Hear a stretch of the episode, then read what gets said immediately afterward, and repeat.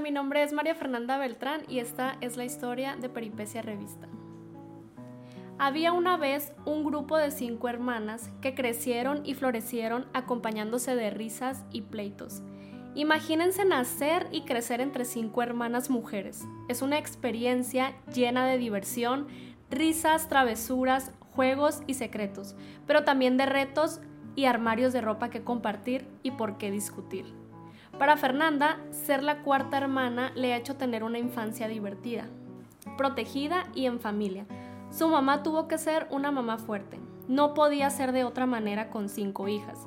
Siempre estaba en casa para atenderlas, pero también trataba de aportar algo a la economía del hogar vendiendo cosas por catálogo. Fernanda recuerda haberla ayudado a repartir volantes de lo que vendía en Plaza Fiesta. Fue una mamá de tiempo completo y su lugar siempre fue su casa, pues sus trabajos no le demandaban un horario fijo y se podía organizar mientras sus hijas estaban en la escuela. En cambio, su papá sí estaba más ausente en el hogar, pues era médico general y siempre trabajaba. Fernanda y sus hermanas solo lo veían a la hora de la comida y en la noche. A pesar de su trabajo, está muy presente en los recuerdos de Fernanda. La comunidad de la campiña es testigo del desarrollo de esta familia desde sus inicios hasta nuestros días. En su casa, las cinco hermanas pasaron sus días de infancia entre la escuela y sus juegos con muñecas. Las Barbies eran sus favoritas. Lograron reunir toda una colección con su casa de muñecas y sus accesorios, ya que cada cumpleaños, Navidad y cada logro lo festejaban regalándole una Barbie. Los juegos no estuvieron exentos de pleitos y jalones de pelos. También de eso la comunidad de la campiña es testigo. La pregunta, ¿por qué agarras mis muñecas? era el detonante para un pleito campal entre hermanas. Al crecer fueron cambiando sus juegos y sus colecciones. Ahora las disputas eran provocadas por la ropa y los zapatos. Por supuesto que era muy padre compartir las cosas y tenían sus ventajas. Si tenían una fiesta, cada una recorría los closets para decidir qué ponerse y después negociaban con la dueña de esa blusa o ese vestido para poder usarlo. Mi mamá no tenía favoritismos, todos éramos iguales y nos regañaban por parejo. Siempre su frase ha sido, te voy a pegar a ti por grande y a ti por chiquita. No me importa quién empezó. Hasta la fecha, hasta con los nietos, esa es su frase. Eso les hizo crecer con la idea de que todas eran iguales y que tenían que enfrentar los regaños de su madre si peleaban entre ellas. Las educaron a la antigüita, con correcciones disciplinarias ultraconservadores. O sea, de vez en cuando les acercaban una chancla. Fernanda siempre tuvo buenos resultados en la escuela, sin embargo, no era su fascinación. De niña ella se sentía mejor en su hogar, entre sus muñecas y al cuidado de su madre. Un sentimiento de tristeza la invadía cuando se alejaba de ese confort. Recuerda que un día cuando estaba en cuarto año de primaria y en su primer día de clases, le llegó un sentimiento que la hizo llorar. Reconoce que sí le gustaba la escuela y se divertía, pero nunca ha sido su máximo. Era muy inteligente, le ponía ganas y sacaba buenas calificaciones. Su mamá influía mucho para que tuviera éxito en sus labores educativas, ya que sus padres siempre estuvieron presentes para darle ánimo y sacar la escuela adelante. Su infancia fue bonita, divertida y de mucho relajo entre hermanas, quienes al crecer se apoyaron entre ellas y fueron pilares en los retos individuales que enfrentan en su vida adulto. Momento de aprender y practicar. Estudió Ciencias de la Comunicación en la Universidad México Internacional, donde le fue muy bien, ya que le gustó mucho su carrera, fue difícil decidir qué quería estudiar. Realmente nunca le gustaron las matemáticas ni la física, la biología o la química, o sea, prácticamente no sentía pasión por ninguna materia. Hasta por el dibujo era fatal. Siempre se preguntaba, ¿qué me gusta? Pues hacerse preguntas ha sido clave para el crecimiento de Fernanda y ha marcado el rumbo de sus decisiones de manera consciente. Pese a que le fue muy difícil elegir su carrera, sí tenía claro que quería seguir estudiando realmente se preocupó mientras estudiaba la prepa por encontrar algo que realmente le gustara. Fue así que un buen día buscando universidades y carreras se encontró con la licenciatura en comunicación y recordó que ella siempre le había gustado el teatro, jugaba a ser reportera y actuar. Fernanda no sabía de qué trataba la carrera hasta que se puso a investigar y mientras más sabía de la licenciatura en comunicación, más sentía que le gustaba, hasta que decidió estudiar eso. Llegó a la conclusión de que eso era ella, una comunicóloga. Los cuatro años de la licenciatura fueron de mucho aprendizaje y práctica. Ella y su mejor amiga realizaron un programa TV Radio y lo subieron a YouTube, con lo cual aprendieron cómo expresarse y no tener miedo a las cámaras. Esa pequeña actividad la realizaron con mucha pasión. La consideraron como una práctica de lo que podían hacer una vez graduadas. Eso les dio la oportunidad de ver su propia evolución durante el año que el programa estuvo en funcionamiento. Subieron como 30 o 40 videos titulados como One by One cada video duraba casi una hora y en estos hablaban sin parar sobre muchos temas. Decidían algún tópico y se preparaban para hablar de ello. Si decidimos que en este programa íbamos a hablar de lenguas, investigábamos y abordábamos el tema. Hacíamos el guion, investigábamos y platicábamos de eso. Era informal, padre y entretenido. Sí había gente que nos veía y sí le gustaba y nosotros pensábamos que era una práctica, nos vieran o no. Pensábamos que estábamos estudiando y teníamos la cabina a disposición y queríamos sacarle provecho. Después nombraron a Fernanda encargada de cabina en la universidad y fue una de las pocas personas que le sacaron realmente provecho a este espacio. Los cuatro años de la carrera las pasó súper bien y aprendió mucho de sus maestros. Uno en especial, Gerardo Sornio, le marcó profesionalmente. Él la enseñó a amar los libros y gracias a eso en la universidad empezó a leer como loca. Se enamoró de la lectura y descubrió que le gustaba mucho escribir historias reales y el periodismo. Mientras estudiaba, Fernanda realizó sus prácticas profesionales en la revista Sublime. Ahí se fascinó con el mundo de la editorial y cómo hacer una publicación. Sublime era una revista de contenidos, entrevistas no tanto de farándula, aunque metían un poco de eso solamente. Hacer esas prácticas le sirvió para instruirse en cómo producir una revista, conocer los tiempos, cubrir una entrevista, corregir los textos, pues ella hacía de todo. La enviaban a ruedas de prensa, tomaba fotos y redactaba el artículo. Le encantaba lo que hacía y aunque solo duró cuatro meses, el aprendizaje fue mucho. Se maravillaba al ver que subían un vínculo y comprobar que ella lo había escrito. Ver su nombre en la parte del directorio era genial. Ser parte de una revista la motivó y entusiasmó enormemente. Ya después se graduó y empezó el dilema de ¿y ahora qué? ¿Qué te ves haciendo aunque no te pagaran? El graduarse y el decidir qué haría de su vida fue un parteaguas para llegar a donde está ahora y convertirse en emprendedora. Fernanda se había enamorado de la redacción después de que en la universidad participó en el proyecto de una revista y le encantó. Dijo que algún día lo haría realidad. Ella y su mejor amiga realizaban los proyectos de las clases pero soñaban juntas algún día hacerlos reales de hecho, la revista que luego desarrollarían la empezaron ellas dos, pues eran muy unidas. Cuando se graduó, empezó a llevar su currículo a todos lados, principalmente agencias de publicidad donde creía que podía aportar más y tener un empleo mejor pagado. Durante sus estudios le dieron clases de diseño, así que también podía aplicar para eso. Al final la contrató un amigo en su agencia. Empezó a ayudarle con las redes sociales, fotos y diseño. Le pagaba bien. No tenía un horario fijo, era muy flexible ya que eran él y ella solamente y se organizaban muy bien. Él hacía las páginas web a varios negocios, les mantenía activas las redes sociales, se encargaba del diseño, la fotografía y ella le ayudaba. Me ofreció buen sueldo y sin horario. Eso me gustaba mucho y yo creo que eso también me impulsó a emprender. Fue muy importante para ella antes de entrar a esa agencia acudir a muchas entrevistas para conseguir un empleo, pues cree que eso le abrió un mundo de posibilidades, aprendizajes y reflexiones no importa que no la contrataran. Hubo entrevistas que la dejaron pensando y reflexionando sobre lo que quería hacer. Al ir a una entrevista, todo lo que te preguntaron te hace reflexionar, te sirve, te ayuda a saber quién eres. Yo fui a una entrevista a una agencia de publicidad y siempre se me va a quedar grabado lo que me preguntó una persona encargada de llevar a cabo la selección del personal. ¿Qué te ves haciendo aunque no te pagaran? Esa pregunta me cambió totalmente la vida. Me dijo, no me contestes, llévatelo a tu casa.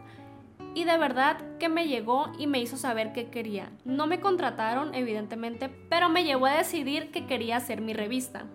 Fue ahí cuando sintió la primera patada embrionaria del emprendimiento, aunque no lo supo hasta después. Una simple pregunta cambió totalmente su perspectiva de buscar trabajo y la hizo aterrizar las ideas que ya venía desarrollando. Uno nunca sabe de dónde te va a llegar el poder para tomar la decisión. Para Fernanda fue a través de una entrevista donde no esperaba nada, cuando ella ya traía un año trabajando la idea, pero no lo quería ver. Después de ello, la contrató su amigo en la agencia de publicidad donde trabaja con él un año más o menos. Fernanda seguía con la idea de realizar su propia revista. Su trabajo en la agencia le gustaba, pero no le llenaba. No se veía toda su vida haciendo eso. Emprender acompañada y compartir peripecias. Un día Fernanda decidió platicarle a su amiga de la universidad su intención de llevar a la realidad el proyecto de revista que desarrollaron cuando eran estudiantes. Su amiga también se mostró muy entusiasmada con la idea y le dijo que le encantaría participar, aunque por ese tiempo ya trabajaba en Forum en una tienda y después entró a trabajar en las oficinas de gobierno del estado, por lo que estaba muy ocupada siempre. No obstante, Fernanda iba a realizar reuniones para la lluvia de ideas, así fue como trabajaron, estuvieron seis meses planeando y estructurando cómo iba a ser. La llamaron Peripecia, por todos los avatares que tuvieron que sortear para llevarla a cabo, con el eslogan de inquietud cultural. Al principio decidimos que sería una revista muy periodística e histórica. Siempre me ha gustado mucho el periodismo callejero. Hay muy buenas historias en el día común de la gente. Las personas que menos te imaginas tienen mucho que contar y son las mejores historias. Me gusta contar historias reales. A eso aterrizamos la revista. La fuimos armando, después dijimos que era mucho collage, al no centrarse en algo porque un tema va a ser de esto y de aquello. Entonces sentimos que no tendría tanto impacto. Dijimos, ¿qué tal si hablamos de un tema y que de ahí se desglosen mil cosas? Hay una revista en México que se llama Algarabía. Es muy parecido a eso, es como la inspiración de Peripecia. Es una revista que cada mes aborda un tema y te dan consejos, tips y hablan de cultura. Yo me inspiré mucho en esta revista para crear Peripecia. Tenían una amiga diseñadora que en ese entonces trabajaba en una agencia la cual les ayudaba con el diseño de la revista. Todo iba muy bien, ya tenían lo necesario, el contenido, se había buscado posibles colaboradores, personas muy específicas a las que les gustara redactar y que desearan formar parte de una publicación y escribir el primer tema que sacaron que iba a ser sobre la historia de Culiacán. Así que se fueron a las bibliotecas a investigar, consultaron artículos y a partir de ello reunieron el contenido. Solo faltaba hacer el diseño. La agencia de su amiga se retrasó mucho con la última parte. Fernanda no veía que trabajaran en eso hasta que un día su amiga le dijo, ¿sabes qué? No te vamos a ayudar. Los pretextos fueron muchos. Dijo mil cosas aunque se suponía que les harían el diseño del primer número gratis y luego les cobrarían los demás números. Fernanda se sentía muy frustrada y decepcionada. Salió llorando y preguntándose qué haría ahora y dónde harían el diseño.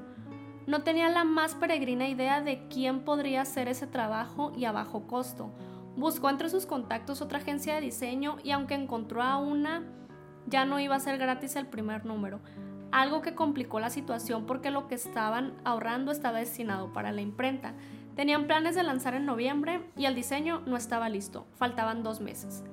Platicó con esta conocida para ver si las podían apoyar, pero les cobraba 9 mil a 10 mil pesos y ellas no tenían dinero. Su socia le propuso otra persona, Luis Wong. Fernanda habló con él y se fascinó con el proyecto. Les dijo que le cobraría 4 mil, se sintieron aliviadas con ese precio, así que aceptaron el trato. Luis Wong trabajaría la portada y las imágenes, por lo que le entregaron todo el contenido de la revista en Word una carpeta, las fotos y las ilustraciones que él escogiera. Me gustó mucho porque me envió un previo de la propuesta y me encantó. Es independiente y trabajo directamente con él. Tenía muchos años haciendo revistas y hacía una de agricultura. Yo me he colgado de su experiencia. Hemos hecho un super equipo. Yo me adapté a él más que él a nosotros. A él le encanta hacer peripecia, me lo ha dicho. Me encanta porque me das libertad. Es el diseñador editorial de la revista, pero le agradezco que le dedique tanta pasión como si fuera su negocio. Ha dicho que Peripecia es como su bebé porque él la hizo desde el principio y desde cero. La creó en cuanto a diseño se refiere. Me encanta todo lo que me propone. Aunque no tenían patrocinadores en el primer número, incluyeron publicidad para incentivar a los posibles futuros clientes. Decidimos lanzar en enero de manera bimestral y nos pareció bien iniciar con el año. Ya estaba todo listo, el diseño la hizo súper rápido en tres días o una semana. Todo con correcciones, imágenes, todo perfecto. Teníamos buen tiempo. Ya contábamos con la cotización de imprenta, por lo que envié el documento y solo faltaba dar el anticipo. Hablo con mi amiga, mi socia en esto, y le digo, ya está en imprenta para que ya nos la entreguen en cosa de unos días, una semana, pero hay que ir a pagar. Ahí fue cuando su socia y compañera en ese emprendimiento se deslindó totalmente. Sus argumentos fueron muchos, que era más proyecto de Fernanda que de ella, que estaba trabajando en gobierno con el secretario de Transparencia, labor que era muy absorbente, pues ella era la que se encargaba de todo lo relacionado con la comunicación y las ruedas de prensa.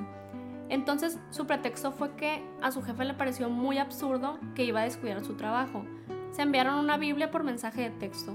Fernanda estaba en shock y lloró preguntándose por qué hasta ahorita le dijo eso. La revista ya estaba en imprenta. Ya se habían reunido para hacer cuentas, ver cuánto se iba a invertir, quedaron en que serían 50 y 50. Realmente Fernanda fue la que hizo todo, pero ella estuvo de acuerdo porque era la que tenía tiempo. Si bien trabajaba en la agencia, tenía mucha libertad de horarios para dedicarles al proyecto de la revista, lo cual le sirvió también para ahorrar e invertir en ella no entendió por qué su socia decidió salirse. Más que coraje, era un sentimiento de quedar sola en este proyecto. Al final de cuentas lo sentí como un golpe de mi mejor amiga. Hasta la fecha seguimos siendo amigas. Ahora lo veo muy positivamente. Ella me impulsó a hacerlo, me dio la confianza para lanzarme. Si no hubiera sido por ella, no hubiera conocido al diseñador si no hubiera sido por ella, no lo hubiera hecho. Entonces, al final de cuentas, le agradezco el que me haya aventado. Y si al final de cuentas no le entró ella, yo sí. Pasó el tiempo y fue más lo que yo le agradecí. No me truncó el sueño de hacer la revista. Afortunadamente sus hermanas la salvaron apoyándola con el dinero que faltaba, el cual realmente no era mucho porque no se imprimió una gran cantidad de ejemplares y solo necesitaba la mitad del dinero porque ella ya tenía la otra mitad que le tocaba. De cualquier manera, ese momento, la situación y todo lo que pasó antes de lanzar la revista le sirvió para agarrarle más cariño, tomar el proyecto en sus manos y hacerlo totalmente suyo, reto que ha tenido que ir asimilando poco a poco. Emprender en solitario pero bien acompañada. Su amiga tenía razón, el proyecto era más de Fernanda. Aquella sabía de los avances del proyecto ya que Fernanda la tenía informada de todo, pero ella era la operativa, no obstante, se necesita de alguien que pudiera invertir también, un socio capitalista, podríamos decir. En ese momento era un proyecto para el arranque de la primera edición. Fernanda reconoce que su amiga le ayudó mucho a aterrizar la idea de la revista.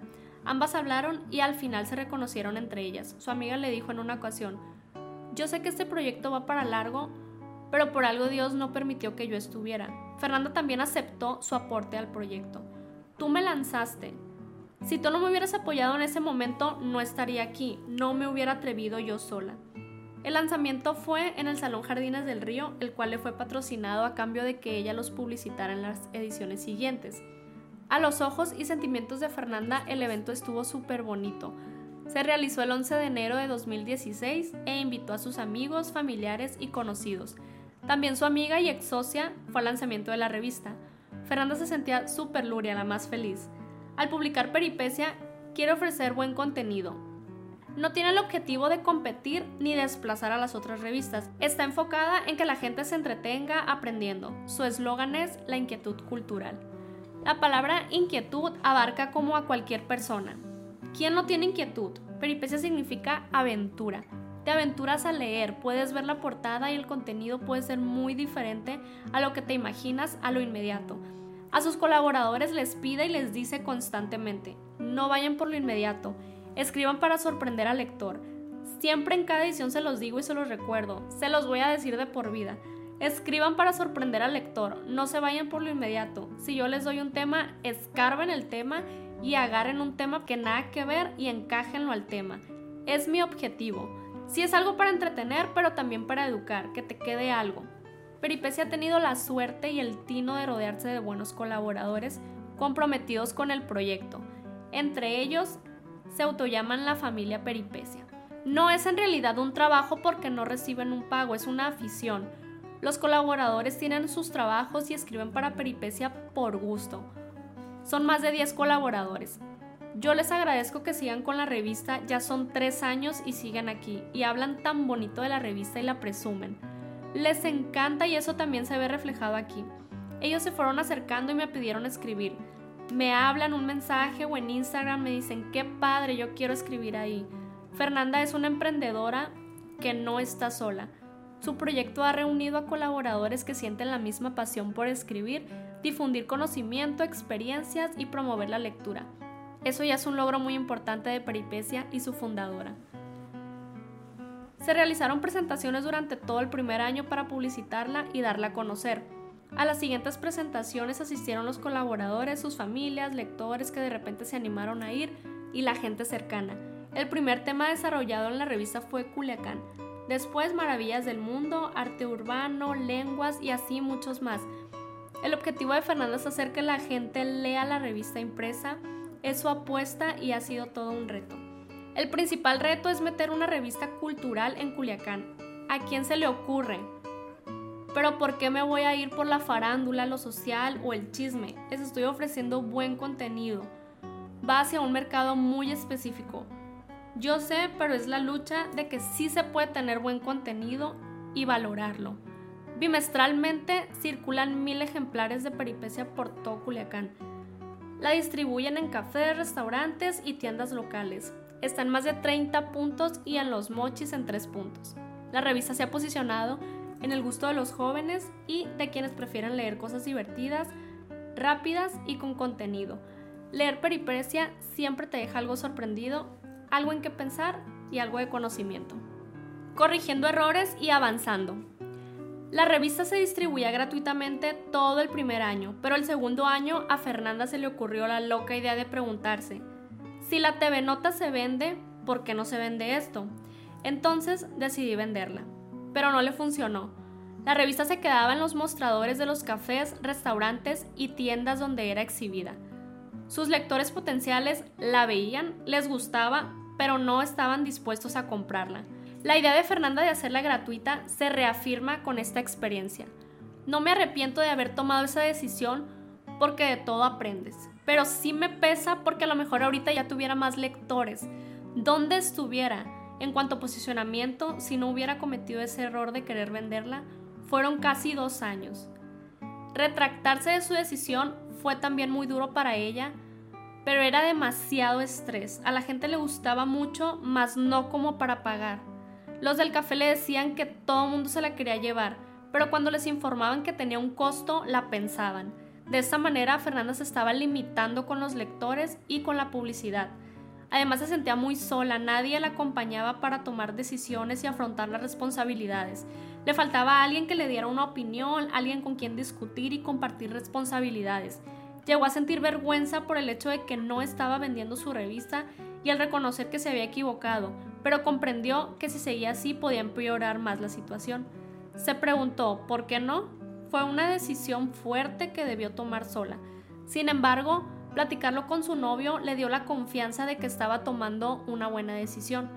El decírselo a los colaboradores fue como enfrentar su resolución y sus opiniones, pero lo tomaron muy bien. Lo mismo pasó en los centros de distribución. Aplaudieron que la revista volviera a ser gratuita.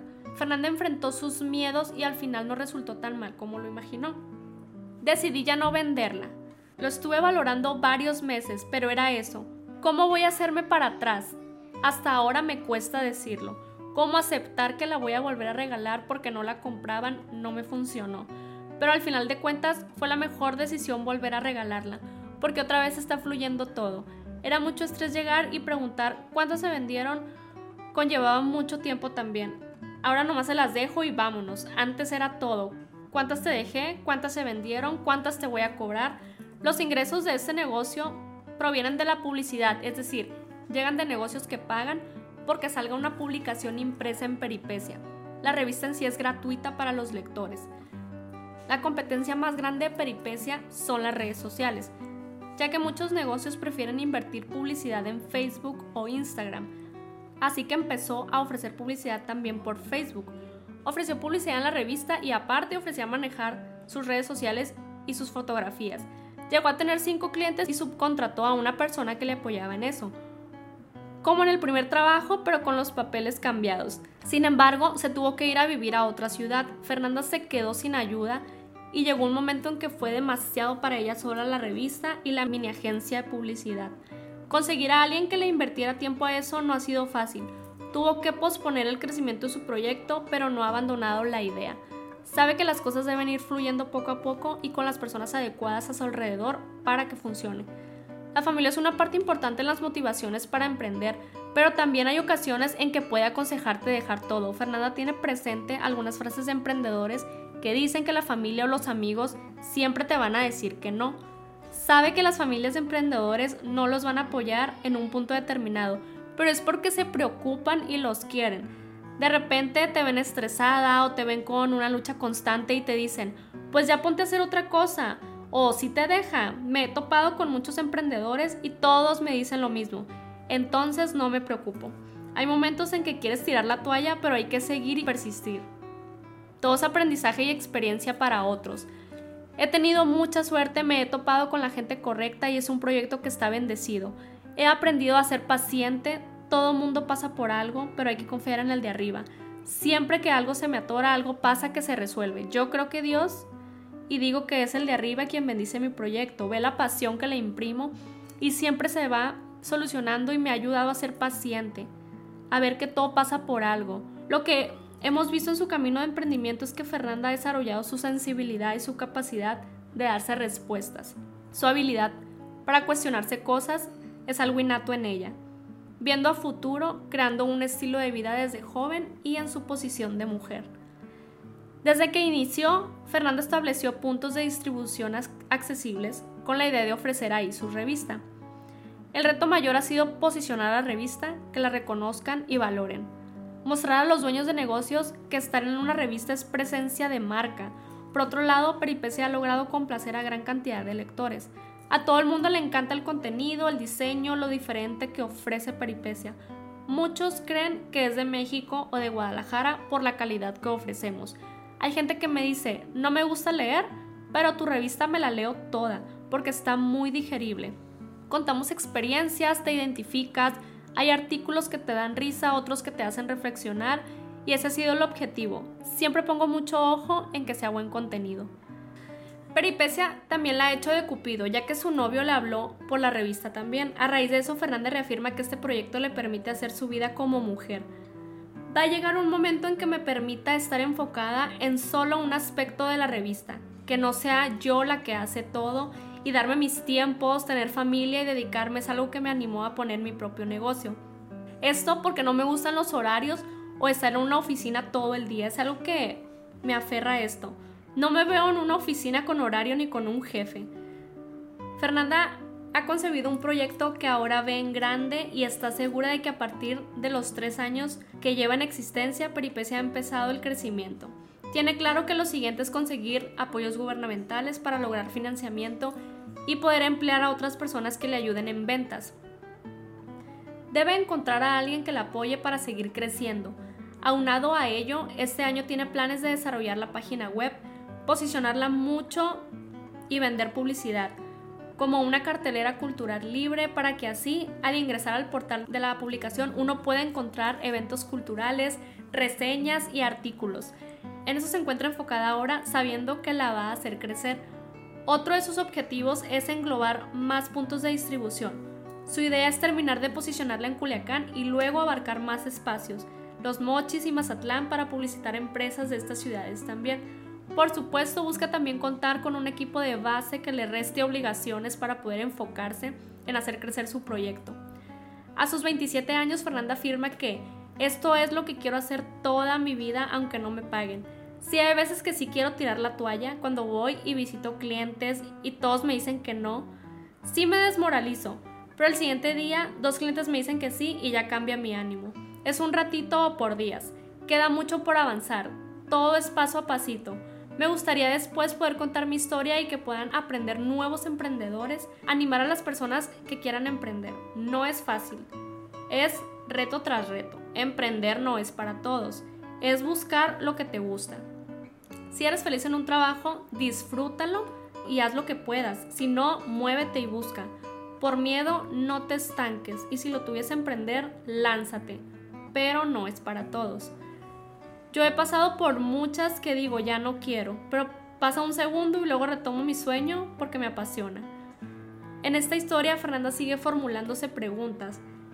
Realmente cada persona actúa con base en los cuestionamientos que se hace y la manera que tiene de responderlas a lo largo de la vida. Las preguntas pueden ser el inicio o detonante de acciones que definen nuestros caminos. Fernanda siempre se ha cuestionado cosas. Sus preguntas son genuinas y muy personales, pero son catalizadoras de proyectos que le están rindiendo frutos a ella y su comunidad. Sobre todo, le han permitido ejercer soberanía sobre su propia vida, lo que en un principio soñó.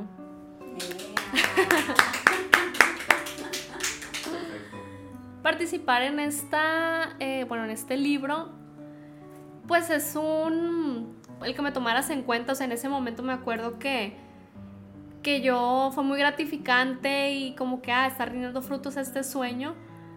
Y cuando la leí, sí fue como un poquito un shock. Igual ahorita también empiezo a ver cosas y lo que pensaba, todo lo que, lo que tenía de sueños, de repente, como ahorita la revista ya no la dejé meses después, eh, sí fue como que, Inga, tú, o sea, todos los sueños, ¿qué pasó? ¿En qué momento? ¿En qué momento pasó? Pero ahorita me doy cuenta que, mm, bueno, algo que sé es que no somos nuestros fracasos, ¿no? De repente uno se queda como estancado en fallé y ya no la saqué y el sueño se fue. Pero me he topado con mucha gente, o bueno, más bien no mucha, poca gente que le llego a platicar y es como, ah, pero la puedes retomar. O sea, no lo ven tan de que, Ingasu, la dejaste. No, es como que, ah, no pasa nada. O sea, la puedes retomar. O sea, es, algo muy padre, es un proyecto muy padre. A lo mejor te tomaste un descanso, pero la puedes retomar de una u otra manera. Y como que todo eso me deja, me deja pensando de que, pues sí, los sueños no, no, no se disuelven del todo. Evolucionan, eh, pueden cambiar, incluso tú me lo dijiste hace rato, puedes cambiar de sueño y, es válido pues y por mucho tiempo como que me costó y te lo dije, darle como el duelo eh, a este sueño porque incluso ahorita que lo leo, que te digo, ah, es algo que quiero hacer toda mi vida, es algo, o sea, cosas que hablo como a toda la vida, a largo y de repente como que sí me quedo, venga su. Y no sucedió, pero yo ahorita no lo veo así como con tristeza, sino sino que me da como ese empuje. Y aquí lo, aquí lo dice y yo te lo vuelvo a decir. Yo no me veo en una oficina, yo no me veo con un jefe, yo no me veo con horarios. O sea, muchas veces lo he platicado este, con personas cercanas y me dices que inténtalo. O sea, puede ser la misma temática de la revista, pero en otra plataforma, pues. Entonces, no lo descarto, pero sí me ha costado mucho como volver otra vez a agarrar la, la rienda te agradezco mucho tu tiempo y, la apertura por contar. Gracias. no, gracias a ti. Muchas gracias.